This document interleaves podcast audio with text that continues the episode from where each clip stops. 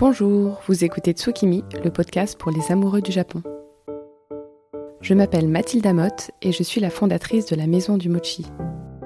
Sur ce podcast, écrit à plusieurs mains avec les membres de l'équipe de la Maison du Mochi, nous partageons notre passion pour le Japon et sa culture, rythmée par la nature et les saisons. Tsukimi est un podcast que nous publions deux fois par mois, où nous suivons sur une année le calendrier traditionnel japonais en explorant les rituels et thématiques qui y sont liés. Pour chaque épisode, vous trouverez les liens et informations complémentaires sur la page magazine de notre site lamaisondumochi.fr. Bonne écoute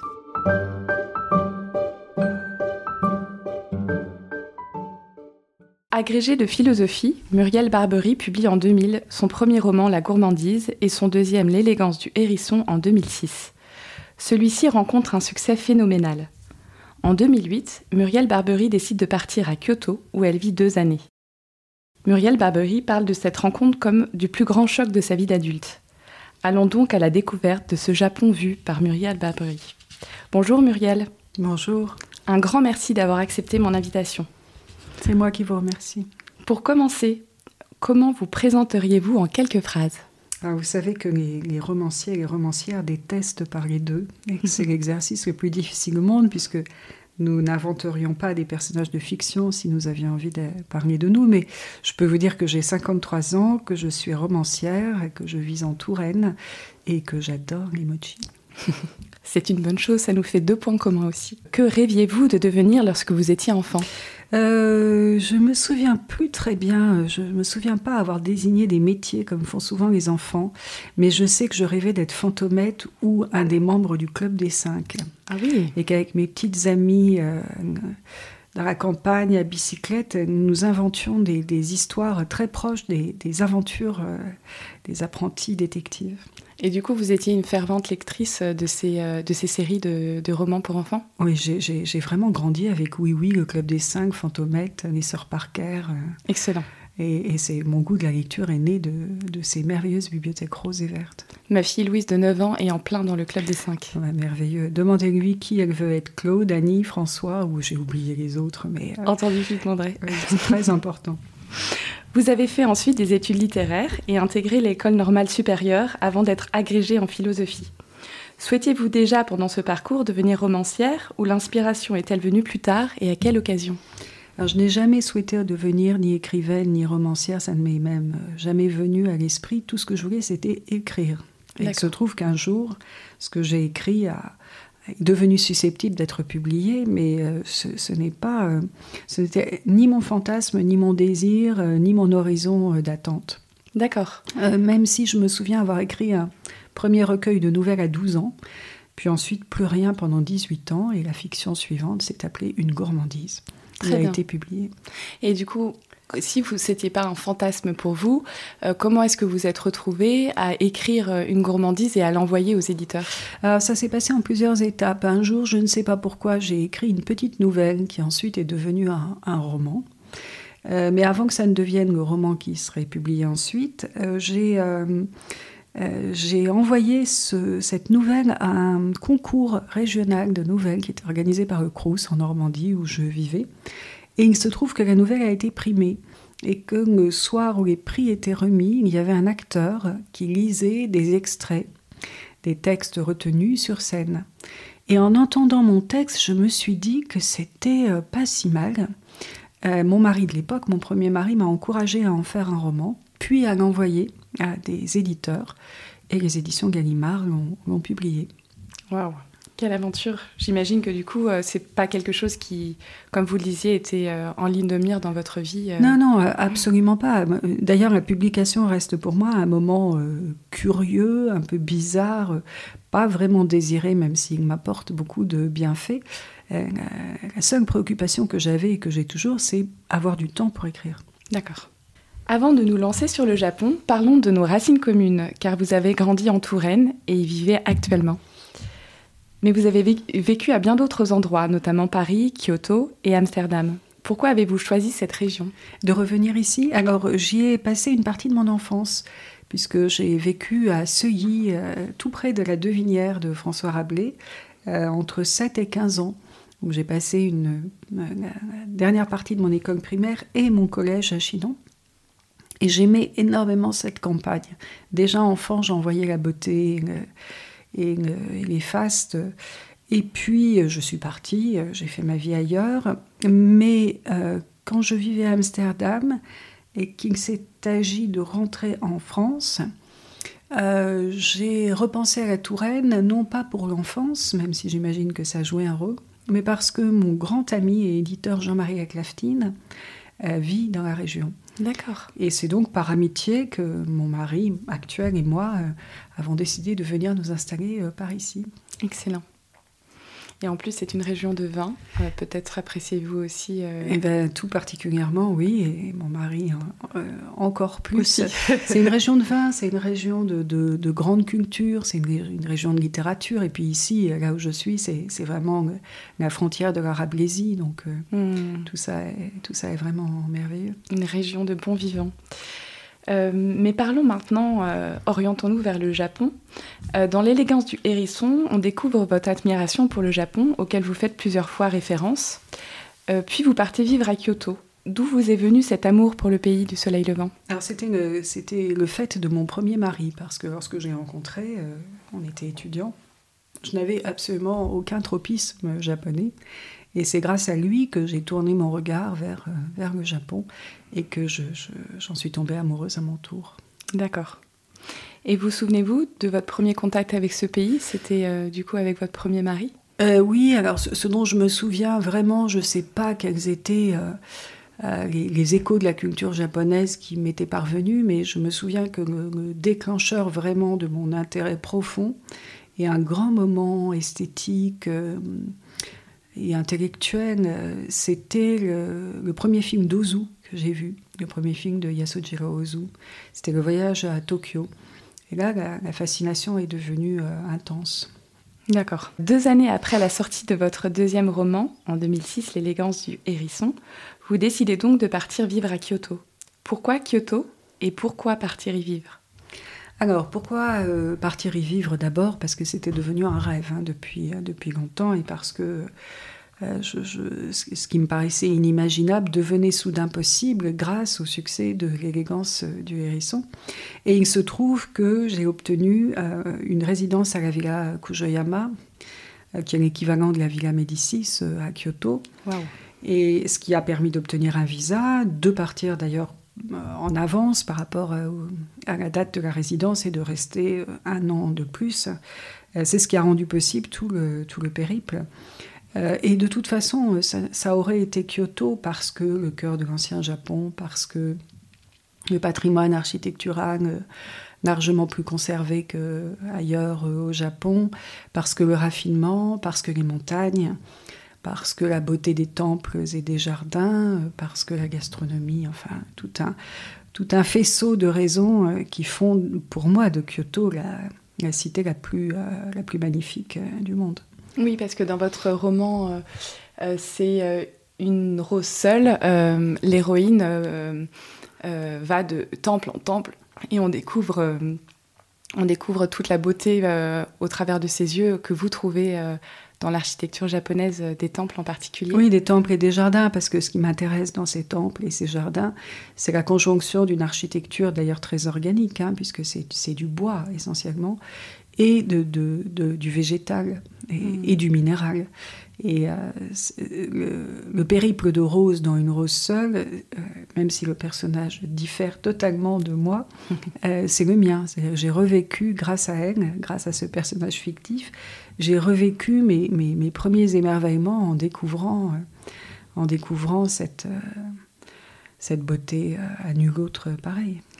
Oui, c'est vrai que j'ai écouté quelques-uns de vos interviews et vous, vous disiez dans l'un d'eux euh, que vous aviez pris note de ces moments de découverte que vous aviez utilisés euh, dans ce roman, en effet. Oui, en 2008 et 2009, j'ai pris toute une série de notes euh, que j'ai ensuite un peu épurées, un peu retravaillées, mais pas tant que ça, et qui continuent d'inspirer mes textes 15 ans après. Waouh donc ça valait le coup de prendre toutes ces notes. Oui, il n'y en a pas énormément. Hein. C'est pas, c'est mais elles, sont, elles sont pertinentes. Et à l'époque, j'imagine que vous n'aviez pas en tête ce que vous alliez écrire, mais vous saviez que vous alliez vous inspirer de, ce que vous, vous écriviez à ce moment-là d'une manière ou d'une autre. Mais je pensais même que la première chose que je ferais, ce serait d'écrire sur le Japon. D'accord. Et ça a pris en réalité dix ans. Ah oui. dix ans à essayer et à ne pas y parvenir. D'accord. Et finalement, ce qui vous a déclenché, c'était, si j'ai si j'ai bien compris euh, ce que vous disiez, c'était euh, le fait d'avoir trouvé euh, comment fusionner l'histoire d'un vieil homme qui allait mourir et le destin de Rose. Alors ça, ça c'est pour la suite, c'est pour une heure de ferveur, parce que en, réalité, après dix ans à ne pas réussir à situer un roman à Kyoto, à ne pas réussir à écrire un roman japonais comme je le désirais, mhm. J'ai compris qu'il euh, il fallait deux choses pour que ça puisse arriver. La première, du temps, parce qu'il faut toujours beaucoup de temps pour qu'une expérience euh, se métabolise et pour qu'on réussisse à la restituer sous une forme transformée, sublimée, narrative. Euh, la seconde, c'est que j'avais vraiment très peur d'échouer. Et j'étais vraiment très inquiète à l'idée de ne pas rendre honneur à ce qui à ce qui m'avait euh, donné tant de joie et pourquoi j'ai une révérence et un respect absolu.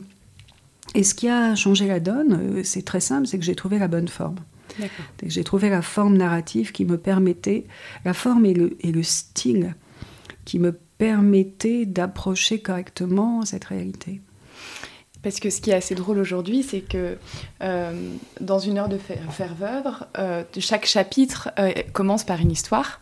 Et quand on la lit, on imagine que c'est une légende que vous avez pris, que vous retraduisez, mais que, que vous avez pris de voilà d'un répertoire traditionnel. Et en réalité, j'ai découvert que c'était pour la plupart des histoires inventées. Toutes, toutes sont inventées. Alors c'est dans une rose seule, hein, c'est pas dans une heure de ferveur. Pardon. Oui, mais vous êtes égaré par ma chronologie parce qu'en fait, chronologiquement, une heure de ferveur précède une rose mais je l'ai écrit après, donc c'est tout naturel. Euh, oui, une partie de la forme qui m'a permis de parler de Kyoto, c'est l'invention de ces petites vignettes, de ces petites paraboles.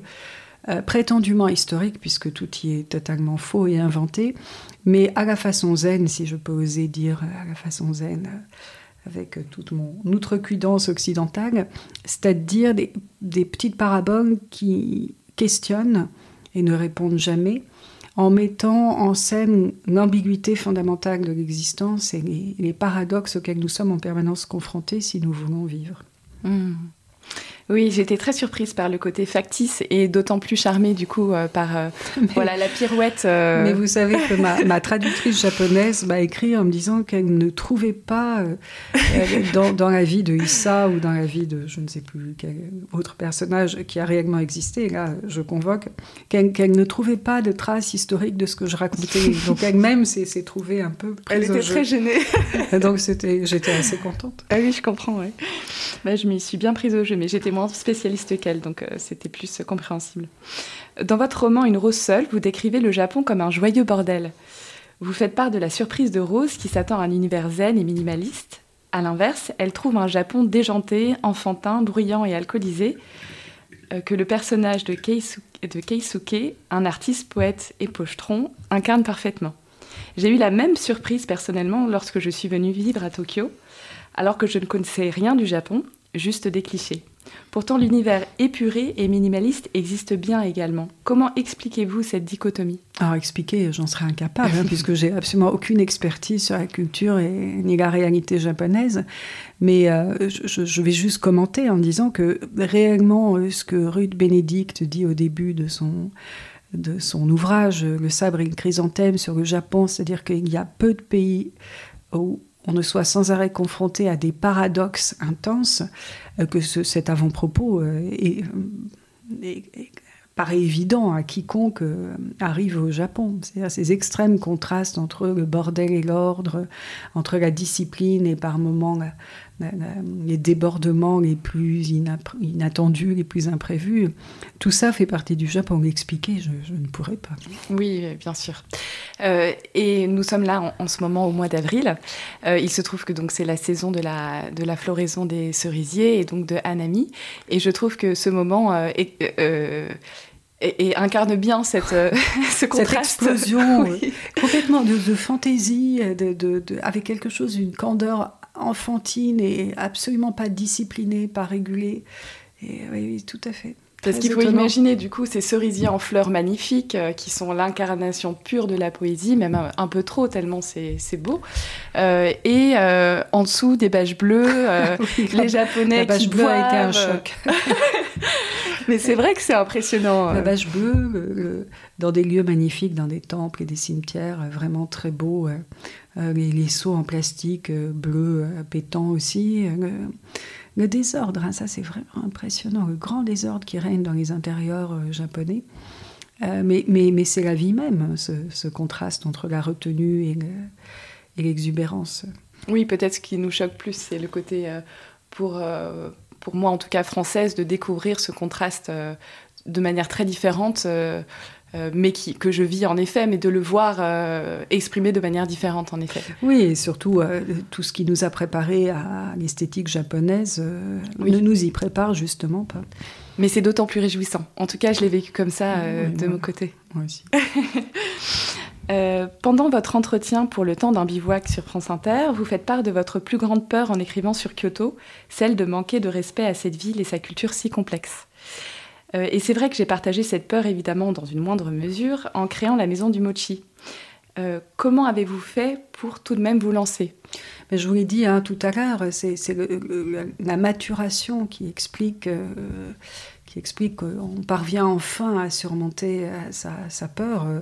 Il n'y a que le travail. En réalité, l'opiniâtreté qui fait que il, pas, il, il était impensable pour moi de ne pas un jour situer un, texte au Japon et, parler de mon expérience japonaise, il fallait simplement, je crois, du temps. Le temps. Le temps pour euh, laisser les choses euh, travailler. Euh. Pour les laisser se métaboliser en soi et pour, encore une fois, mûrir suffisamment pour comprendre de quelle façon restituer l'expérience. Hmm. Je pense qu'avec le style que j'avais il y a dix ans, avec les moyens narratifs que j'avais à ma disposition alors, ça n'était pas possible. D'accord. Donc c'est probablement une question de maturité. Et donc là, pour le coup, parfois on dit qu'un roman vous tombe dessus, l'idée euh, arrive euh, comme une étincelle. Euh, pour votre part, pour, celui, pour ces deux projets-là, donc Une heure de ferveur et Une rose seule, ça a été plus progressif du coup Non, l'idée de... Enfin, c'est même pas l'idée, mais le point de départ de Une rose seule est venu... est venu très vite quand je me suis remise au travail après mon quatrième roman. Mais je pense que ce roman a mûri pendant, pendant dix ans, oui. Hmm. Retournez-vous régulièrement au Japon et retournez-vous au même endroit ou visitez-vous de nouveaux lieux? Ah, ça c'est toujours le très grand ah dilemme. très grand dilemme. Oui, je retourne aussi souvent que possible. Alors, pendant la crise sanitaire, j'ai pas pu y aller, mais j'y suis euh, retournée en novembre dernier après trois ans et demi de, de carence et d'isolation. Euh, alors, je, maintenant, j'y retourne en voyageuse occasionnelle, donc je n'y retourne pas longtemps. Euh, mais j'ai un projet d'un séjour plus long euh, bientôt. Mais du coup, dans le peu de temps imparti, je vais voir les amis hmm. et je fais mes pèlerinages essentiels. Et ça prend pratiquement tout le séjour. Donc, je reste à, je reste à Kyoto. À Kyoto. Hmm. De votre quotidien au Japon, quelles sont les petites choses qui vous manquent le plus? Ah, Il y en a tellement. Qu'est-ce qui me manque le plus? Les sacs transparents pour mettre son parapluie à l'entrée des magasins quand il pleut, les combini ouverts 24 heures sur 24, euh, les emballages, la manière dont on emballe tout ce que vous achetez avec un raffinement et un soin incroyable, euh, le bruit des cigales la nuit, l'été, euh, le oyocha qu'on achète dans les distributeurs, le mm. thé chaud qu'on peut acheter dans une canette de distributeur, mille petites choses de la vie quotidienne. la petite chanson au feu euh, de Carrefour euh, à Kyoto. Euh, et puis la gentillesse, la gentillesse des Japonais. Et pour, je fais ma curieuse, mais au combini, qu'est-ce que vous alliez chercher? De tout. Tout et n'importe quoi. Du PQ au, à la junk food euh, jubilatoire qu'on aime de temps en temps manger ou un, un onigiri parce qu'on n'a pas eu le temps de déjeuner. Moi, c'était ce que je prenais le plus souvent. oui, oui, le onigiri avec. Euh, j'arrivais absolument jamais à retenir le kanji qui disait ce qu'il y avait dedans. Donc, je, en général, quand je voulais un, onigiri saumon, c'était un onigiri, à la prune. Mais oui, oui, ça, ça, ça manque beaucoup. Hmm. Pour des personnes qui souhaitent découvrir le Japon, quel livre recommanderiez-vous? Euh, Le livre du thé de Kakuro Kakura, mm. euh, parce, que, parce que ça reste ma Bible. Il a été écrit en 1906 euh, par cet extraordinaire esthète et homme de grande culture japonais, mais il a été écrit en anglais à destination des Occidentaux pour essayer de montrer au monde, euh, par-delà les préjugés habituels, ce qu'est la culture japonaise, en tout cas le plus beau de la culture japonaise, et ça reste mon livre de chevet. C'est un de mes livres préférés aussi. J'adore l'extrait notamment où il parle des moines dans les monastères zen, et que euh, on laisse, donc on, attribue des tâches euh, les plus faciles, donc les plus agréables, donc jardinage, taille, aux, jeunes arrivants, Novices. et les plus ardues et dégradantes, supposées dégradantes, aux plus anciens. Et ça, je trouve ça assez incroyable. Oui, tout, est beau dans ce livre. Euh, d'ailleurs, ça brise un peu le cœur de le relire parce que je le trouve vraiment d'actualité, puisqu'au début, il explique qu'il se désole que le Japon fasse désormais partie euh, du club des nations les plus puissantes, euh, alors, qu'il, euh, alors que la nation japonaise pratique le massacre en grand sur les champs de Mandchourie, alors qu'il mérite d'être connu, ou la culture japonaise mérite d'être connue pour toute autre chose, pour ses arts de la paix, pour mm. son esthétique de paix. Et c'est très, très, très beau. Mm. Et du coup, quel est votre livre préféré autour du Japon? Il y en a un certain nombre de lui, mais je pense que je dirais Le vide et le plein de Nicolas Bouvier. Plus encore que Chronique japonaise, qui est pourtant un texte sublime, mais Le vide et le plein, les, carnets de notes de son séjour au Japon entre, je vais peut-être dire des bêtises, 64 et 67, enfin quelque chose comme ça, est vraiment sublime de, euh, d'élégance, d'intelligence, d'humour aussi, euh, de, de subtilité, enfin Nicolas Bouvier. Eh bien, je ne l'ai pas lu euh, et je n'ai pas lu non plus Chronique japonaise, donc j'ai du travail euh, ah bah, à rattraper. Plaisir, surtout. vous avez du plaisir devant vous. Ah, super. Dans votre roman Une rose seule, on sert le koicha, qui est un thé matcha mélangé à très peu d'eau dans un salon de thé. Existe-t-il vraiment ce salon de thé et si oui, comment s'appelle-t-il? Oui, c'est Ippodo qui se trouve sur Teramachi Dori. Euh, c'est à ma connaissance, mais peut-être je me trompe, hein, c'est le seul salon de thé où on sert du koicha. Euh, vous pouvez boire du koicha si vous allez à des cérémonies du thé organisées par des écoles de thé. Mais euh, euh, Hippodo, c'est juste un salon de thé en plein centre de Kyoto où vous pouvez aller prendre le thé quand vous voulez. Sans besoin d'être présenté. Non, non, non, du mmh. tout, absolument. Ils offrent la possibilité de boire un koicha et après de, de préparer vous-même si vous souhaitez le thé plus léger suivant avec ce qui reste de pâte sur les parois ou bien ils vous le préparent. Et donc dans le roman, euh, euh, Rose apprécie le koicha alors que c'est sa première fois, ce qui, ce qui est assez extraordinaire. Ça a été votre cas également? Oui, oui, tout à fait. Mais je ne l'ai pas découvert euh, tout de suite. Hein. Ça a été tardif et je dois dire, je me souviens plus exactement quand. mais ça a été une expérience mystique de niveau 1. Alors peut-être que j'étais déjà bien préparée au Japon et bien... mais mais il y, a quelque chose de tellement radical dans cette expérience, et en même temps de nu, d'essentiel, de naturel, que je, ça en fait une des grandes expériences de ma vie. Oui, je regrette que ce ne soit pas à découvrir encore. Ah oui.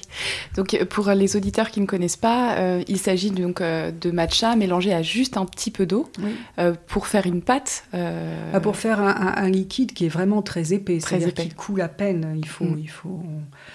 On, a un peu de mal à. Il faut l'aider. Il reste ensuite sur les parois de, de, ce, de cette pâte un peu liquide qui n'arrive pas à couler dans votre gorge. Et on, rajoute de l'eau et cette fois-ci on refait un matcha plus léger et plus habituel. Et l'accompagnatrice de Rose, qui l'initie au koicha, lui conseille de manger au préalable. parce qu'elle a peur que son cœur se soulève. Alors ça c'est parce que j'ai emmené un jour une amie néerlandaise euh, qui pourtant n'est pas... Euh, n'est pas une chochotte et, qui n'a pas peur des expériences un peu extrêmes et elle n'a absolument pas supporté le goût. J'ai déjà fait cette expérience. En fait, moi j'aime beaucoup le goût, mais euh, ça, peut, euh, ça, ça, peut en effet me, me retourner l'estomac si je n'ai pas l'estomac déjà un peu... Oui, parce que c'est quand même un goût incroyablement amer et mm. puis inhabituel. Et une force aussi, je pense, des ingrédients. Ça doit être aussi la, la théine qui est très concentrée. Très très concentrée mm. probablement. Ça me fait le même effet avec les umeboshi. Mm. Lorsqu'on ne sait pas ce que c'est le petit machin couleur vieux rose qui est là sur votre bol de riz et que tout à coup on se prend cette giclée de, d'acidité dans la bouche, euh, c'est, déconcertant. Ah oui, c'est sûr. Et donc les umeboshi, pour ceux qui ne connaissent pas, ce sont des prunes saumurées. Enfin, ce sont des abricots, on ne sait jamais, c'est le, c'est le débat. Ah bon? Euh, ben, Je crois que c'est un abricotier finalement, qu'on traduit nous par prune. Euh, ça ressemble à une prune quand même. Oui, hein. on est d'accord, la couleur aussi. Mais je crois que ça doit être une espèce entre les deux. Mhm. j'ai lu qu'il y, avait, qu'il y avait un débat autour de ça, mais donc ce sont des petites prunes souvent rouges, mais c'est coloré aussi par le shiso. Euh, pourpres euh, qui ont été euh, saumurées et séchées d'abord au soleil, puis saumurées et donc elles sont incroyablement acides. Mm, mm. Mais c'est délicieux. Oui. Oui, puis il y a des traditions de, de, les faire à la maison. avant, tout le monde faisait ses umeboshi, les dégustait l'année d'après. C'est ce que me racontait dans un précédent épisode Laure qui parlait de sa grand-mère. Dans votre roman Une heure de ferveur, publié après Une rose seule, et qui pourtant se déroule avant, le personnage du poète ivrogne Keisuke parle de la langue du Japon comme de la langue des étoiles. Il dit qu'elle a été inventée par les femmes lettrées de la période de Heian. Pourriez-vous nous en dire un peu plus à ce sujet? Alors pas grand-chose, parce que là encore, je ne suis pas spécialiste et j'ai volé ces, termes à une amie japonaise euh, qui, m'expliquait que euh, à l'époque de Heian, où, vraiment se sont écrits parmi les plus grands romans de la tradition japonaise, et ils ont été écrits par des femmes, euh, les femmes lettrées, les femmes de l'aristocratie ne n'avaient pas le droit de lire le chinois, encore moins de l'écrire, et donc euh, c'est elles qui pratiquaient le japonais et qui en ont fait une langue magnifique, poétique, euh, dont cette amie me disait qu'elle elle était beaucoup plus, euh, beaucoup plus subtile que la langue, que le japonais moderne, et beaucoup plus à même d'exprimer mes sentiments, de laisser libre cours aux émotions les plus diverses. D'accord, parce que déjà la langue japonaise aujourd'hui est extrêmement riche. Oui, oui, mais alors il faudrait l'interroger elle, hein, parce que là je, n'ai pas de lumière particulière parce que je ne parle pas le japonais. Mais elle, tenait en tout cas que, euh, que les femmes avaient joué un rôle crucial dans l'invention hmm. euh, de, de, ce magnifique japonais euh, qui a donné lieu à des très belles réalisations littéraires. Hmm. dans ce podcast, nous suivons le calendrier traditionnel japonais appelé Kyureki. Le suivez-vous le suivez-vous pour votre part? Non, pas du tout. je ne suis pas beaucoup de calendrier, vous savez. Vrai. Et est-ce que vous êtes sensible aux saisons? Oui, très sensible aux saisons. C'est une des choses que j'aime ici beaucoup, que j'aimais au Japon et que j'aime beaucoup ici en Touraine. C'est qu'il y a vraiment euh, un contraste des saisons et il y a vraiment quatre euh, saisons. j'aime mm. ça infiniment. Et nous sommes actuellement au mois d'avril. Aimez-vous ce mois? Oui, beaucoup parce que bah, je ne vais rien dire d'original, parce que, parce que je guette chaque bourgeon naissant, parce que cette renaissance soudaine de toute la nature a quelque chose de miraculeux. Pour moi, c'est le mois où on croit au miracle, avril. Hmm. On sent l'énergie qui revient. Euh. Oui, et puis où quelque chose qui paraissait mort est de nouveau vivant. Ça, ça a quand même quelque chose de miracle. oui. Et donc nous sommes, euh, nous sommes entourés de verdure euh, chez vous. Euh, vous jardinez vous-même? Très peu. Très peu, Vous n'avez pas le temps. Vous profitez de l'intérieur je, C'est moi qui tombe le gazon. D'accord. Ce qui est un moment que j'aime énormément. Ça, ça, fait rire tout le monde, mais parce que c'est un grand moment méditatif pour moi. Mais c'est, moi, je n'aime pas du tout tondre personnellement, parce que j'habite aussi au milieu de la campagne, donc il le faut bien. Mais c'est ce que me, dit, euh, me disent certains amis qui aiment tondre. D'ailleurs, euh, juste après, euh, quand nous nous serons quittés, c'est ce que je vais faire aujourd'hui, puisqu'il fait beau et que tout repart. Et qu'il le faut. et qu'il le faut. notre entretien touche à sa fin. Je vous propose, avant de nous dire au revoir, un petit questionnaire avec des questions courtes pour des réponses courtes. Commençons par votre plat japonais salé préféré. Bon, ça, c'est pratiquement la question impossible. Que j'aime tellement tout de la cuisine japonaise et tout ce que j'en ai découvert là-bas aussi, hein, qu'on ne fait pas ici, que je. C'est vraiment euh, un dilemme épouvantable. Mais je pense quand même, même si c'est d'une banalité affligeante, que ce sont les sushis qui restent, qui demeurent mon, mon, mon émoi le plus important. Euh, le mariage euh, du poisson, de la chair de poisson crue et du riz légèrement vinaigré, c'est quand même euh, c'est un plaisir euh, sensuel très très élevé. Hmm. Vous savez, Chihiro Masui, euh, qui, a, qui, a, qui, a, été interviewé aussi et qui est spécialiste euh, critique culinaire et a aussi cité les sushis les comme sushis, Oui, et c'est ce qu'on en connaît le mieux, mais en fait, on, on les connaît très mal parce oui. qu'il y a peu d'endroits en France où on mange de très très bons sushis, puis c'est hors de prix. Mm -hmm. Mais des, des, des, très bons sushis, c'est, ouais, c'est, on est, on est dans une autre ligue que toute autre forme de nourriture parce que ce, ce cette alliance du cru et du, euh, et du cuit vinaigré a quelque chose de, de crucial. Et puis le côté fondant de cette euh, tranche de poisson euh, qui a été parfaitement coupée euh, dessus, c'est vrai qu'il y, y, a quelque chose de... Oui, on ne se rend mmh. pas compte à quel point la, la, manière de découper a une incidence considérable sur le goût de l'aliment. C'est ce qui fait d'ailleurs, en plus de la qualité de, de la chair, c'est ce qui fait les très grands sushis. Complètement. Et quelle est la douceur japonaise que vous aimez par-dessus tout? Ah, alors, euh, euh, c'est pas pour vous faire plaisir, mais c'est le warabi mochi. Ah. Alors ça, le warabi mochi, j'ai d'ailleurs mon fournisseur à Kyoto, je reviens toujours avec un nombre incalculable de boîtes qu'il faut manger très vite puisque ça se mange frais. Oui. Le warabi mochi, c'est un, comme vous le savez, c'est un mochi qui est fait non pas à partir de farine de riz gluant, mais de farine de fougère, oui. enfin une fougère un peu particulière et en, qui est ensuite euh, présenté dans de la poudre de soja grillée. Et j'adore ça.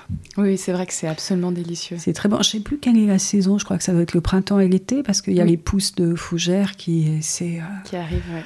C'est vraiment délicieux et ça donne un, un, une texture un peu, euh, enfin très particulière, très bonne. Et cette fécule de, de, fougère est très très difficile à trouver. Euh, moi, par exemple, je n'arrive pas à en trouver en ah, France. Euh, et peut être remplacée par de la fécule de tapioca. On a ce même côté euh, un peu plus gélifié oui. que, que, de la farine de riz gluant, mais c'est pas à la hauteur de la pas fougère. Mmh. Non, non, j'ai hâte de retourner. Et je crois que c'est même les pousses de fougère, qui, les jeunes pousses de cette fougère, qui non, sont qui, utilisées. Je, je suis pas sûre, mais en tout cas, c'est. C'est vrai que c'est divin. Si vous étiez un goût ou un parfum japonais, quel serait-il? Mmh, Alors j'hésite entre le matcha. Euh, wow, le matcha. Le matcha. Le matcha. Et pourquoi vous seriez le matcha? Euh, Parce que c'est le goût le plus fantastique dont d'ailleurs Rose, lorsqu'elle le goûte pour la première fois, se dit cette chose que j'ai pensé moi-même à l'époque, que c'est un goût de rien et un goût de tout. que c'est à la fois extrêmement subtil, ténu, c'est une espèce de goût de légumes, mais pas vraiment. Mmh. Et en même temps, la puissance d'évocation est extrême. Mais du coup, ce serait peut-être votre goût, votre parfum préféré. Mmh. Et là, la question, c'était euh, quel est, quel, si vous étiez un parfum, ah, quel si serait-il Ah, alors je serais celui des Kinmoksei.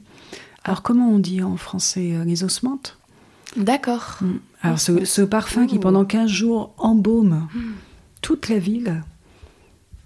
Oui, j'aimerais bien, j'aimerais bien être ça. Oui. Eh bien, moi, je ne connais pas ce parfum et j'ai entendu parler d'un thé euh, parfumé à l'osmante, mais je ne sais pas du à tout. À vérifier hein, que, que c'est bien l'osmante, mais je pense. D'accord. C'est incroyablement bon et très fort, très puissant. Ça dure pas longtemps la floraison. Et c'est au Japon qu'il y a cette floraison bah, de, Oui, oui. Ah. Euh, ça doit être euh, maintenant. Ah oui. Mmh. Oh, J'aimerais beaucoup la sentir.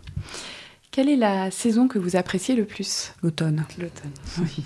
L'automne pour ce mélange de splendeur et de, et de nostalgie, oui. de, de, de, faste et de, et de déchirement. C'est quand même la plus, la plus extraordinaire où, où on est confronté à la fois et avec le même plaisir et le même tourment à la vie et à la mort. C'est très beau. Mm. Euh, Auriez-vous une bonne adresse autour du Japon en France? Oui, ah bah, puisque nous sommes en Touraine, euh, la table japonaise de Jean Nobuki, euh, rue Buffon à Tours, qui est un merveilleux restaurant japonais, où le, le, comme, comme au Japon. C'est très très bon. Avec une qualité, une fraîcheur de produits incroyable, un service merveilleux, un décor parfaitement selon mon goût, épuré, élégant, simple. Et puis tout ce qui est dans l'assiette est parfait. Mmh, mmh, c'est vraiment délicieux, je confirme. Auriez-vous euh, une bonne adresse au Japon euh, J'en ai euh, 5560, j'imagine. Euh, ce qui me vient à l'esprit tout de suite, c'est un, un ryokan qui se trouve dans la partie nord-est de Kyoto qui s'appelle Yoshida Sanso. Alors, qui est une auberge de luxe, mais qui est également un restaurant et dans une annexe un salon de thé où j'ai passé de très jolies heures à boire du thé, manger des gâteaux et, euh, Et à chaque fois que vous commandez un petit set, un petit setto avec du thé et, une pâtisserie, on vous donne un poème calligraphié de la main de, la dame des lieux. Et d'ailleurs, si vous regardez derrière moi, encadré à droite de la porte, il y a, euh, ah oui. il y a cette calligraphie. Ah, excellent. La calligraphie de ce jour-là, d'il y a quelques années, je ne sais plus lequel. C'est magnifique. Et c'est un lieu, c'est très beau. Et c'est un lieu magique qui se trouve en face de Shinyodo, de Kurodani, à côté de Yoshida, de toute cette zone euh, au nord-est de temples très paisibles. Eh bien, c'est noté. On le mettra dans les références pour les auditeurs qui, ont, qui auront la chance d'aller à Kyoto. Quel est votre mot japonais préféré? Hmm. J'hésite entre kampai, parce que ça renvoie à tellement de bons moments partagés, et ame, la pluie, qui s'écrit comme âme en français, sauf le circonflexe. Et je, trouvais que c'était très joli, euh, que les sonorités étaient très belles, en plus du fait que j'aime la pluie. Et le kanji de Ame est absolument magnifique. Là, j'avoue mon ignorance parfaite. Eh bien, on voit la pluie qui tombe. C'est euh, ah, quelque chose qui ressemble à peu près à ça. Je le mettrai aussi pour les auditeurs, c'est magnifique. Et donc, kampai, pour ceux qui ne savent pas, ça veut dire, c'est un peu, un peu le mot pour chin, euh, santé. Et c'est vrai que c'est très régulièrement euh, dit pendant les soirées. quelle personnalité ayant une relation privilégiée avec le Japon souhaiteriez-vous entendre dans ce podcast? Alors je pense que j'aimerais beaucoup entendre mon ami Jean-Baptiste Delamo, l'écrivain, euh, qui a lui aussi été résident de la villa Kojoyama, avec lequel je suis déjà allée à Kyoto. Euh, on partage le même amour de cette ville et de certains aspects de la culture japonaise, mais je sais qu'il a une vision différente de la mienne. Je serais très, très curieuse de l'entendre. Eh bien, j'en prends bonne note. Merci beaucoup. Notre entretien touche à sa fin. Je vous remercie infiniment, Muriel Barbery, pour m'avoir accordé un peu de votre temps. Mais c'était avec grand plaisir. Au revoir. Vous retrouverez les notes de l'épisode sur notre site internet lamaisondumochi.fr dans la partie magazine avec des liens vers les ressources dont je vous aurai parlé. Si vous avez aimé cet épisode et que vous souhaitez le soutenir, la meilleure façon de le faire est de lui mettre une note 5 étoiles sur Apple Podcast, avec si possible un petit commentaire, ce qui permettra de le faire connaître. N'hésitez pas non plus à le partager aux personnes qui pourraient être intéressées. Merci pour votre écoute et à très vite.